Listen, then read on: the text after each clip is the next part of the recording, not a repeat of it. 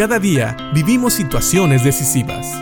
La Biblia nos da seguridad, nos anima y nos instruye. Impacto Diario con el doctor Julio Varela. La oración debe de ser una parte importante de la vida de cada creyente. Y sabes, muchas veces no aprovechamos bien la oración y pedimos por muchas cosas, pero a veces no pedimos por las cosas más importantes. Pablo, en la carta a los colosenses, en el capítulo 4, le pide a los colosenses que se dediquen a la oración y les da una petición de oración para que ellos le pidan a Dios por Pablo en cosas muy específicas. Fíjate bien lo que le dice Pablo a los colosenses en Colosenses capítulo 4, versículos 2 al 4, donde dice, Dedíquense a la oración con una mente alerta y un corazón agradecido.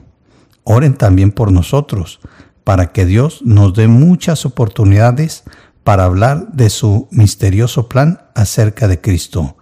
Por eso estoy aquí en cadenas. Oren para que pueda proclamar ese mensaje con la claridad que debo hacerlo. Debemos de recordar que esta es una carta carcelaria, es decir, Pablo escribe esta carta estando en prisión.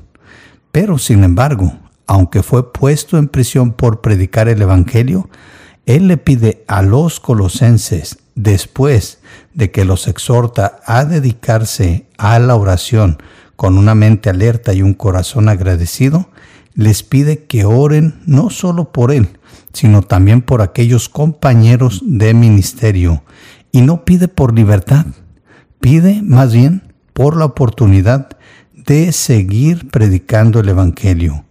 Dice él, para que Dios nos dé muchas oportunidades para hablar de su misterioso plan acerca de Cristo. Esto es el Evangelio. Y él lo dice así, por eso estoy aquí en cadenas. Pablo estaba en la cárcel por predicar el Evangelio y aún así pedía que los colosenses pidieran a Dios por más oportunidades de poder compartir el Evangelio.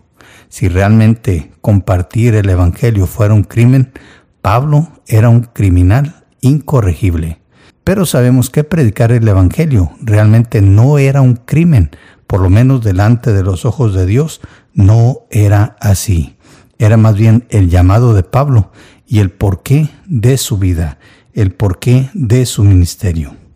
Él le pide a los colosenses en el versículo 4 que oren para que pueda proclamar ese mensaje con la claridad que debe de hacerlo. Así que pensemos en esto. ¿Cuántas veces nuestra petición o nuestras peticiones de oración son para que podamos compartir el Evangelio y para que lo hagamos con claridad. ¿Sabes? Nosotros, nuestra obligación es poder compartir el Evangelio con claridad, aprovechar las oportunidades que Dios nos dé. Nunca es nuestra obligación convertir a la gente o convencer a la gente de que acepte a Cristo. Ese es trabajo de Dios y del Espíritu Santo. Pablo lo entendía bien y él no pide nada a Dios para que Él pueda convertir o convencer a las personas, sino más bien solo la oportunidad de proclamar el Evangelio.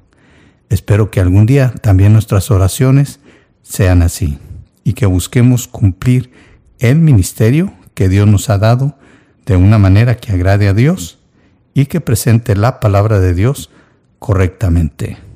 Pensemos en esto y dediquémonos a la oración con mente alerta y un corazón agradecido, y pidámosle a Dios que le podamos servir como Él se merece. Piensa en esto y que Dios te bendiga.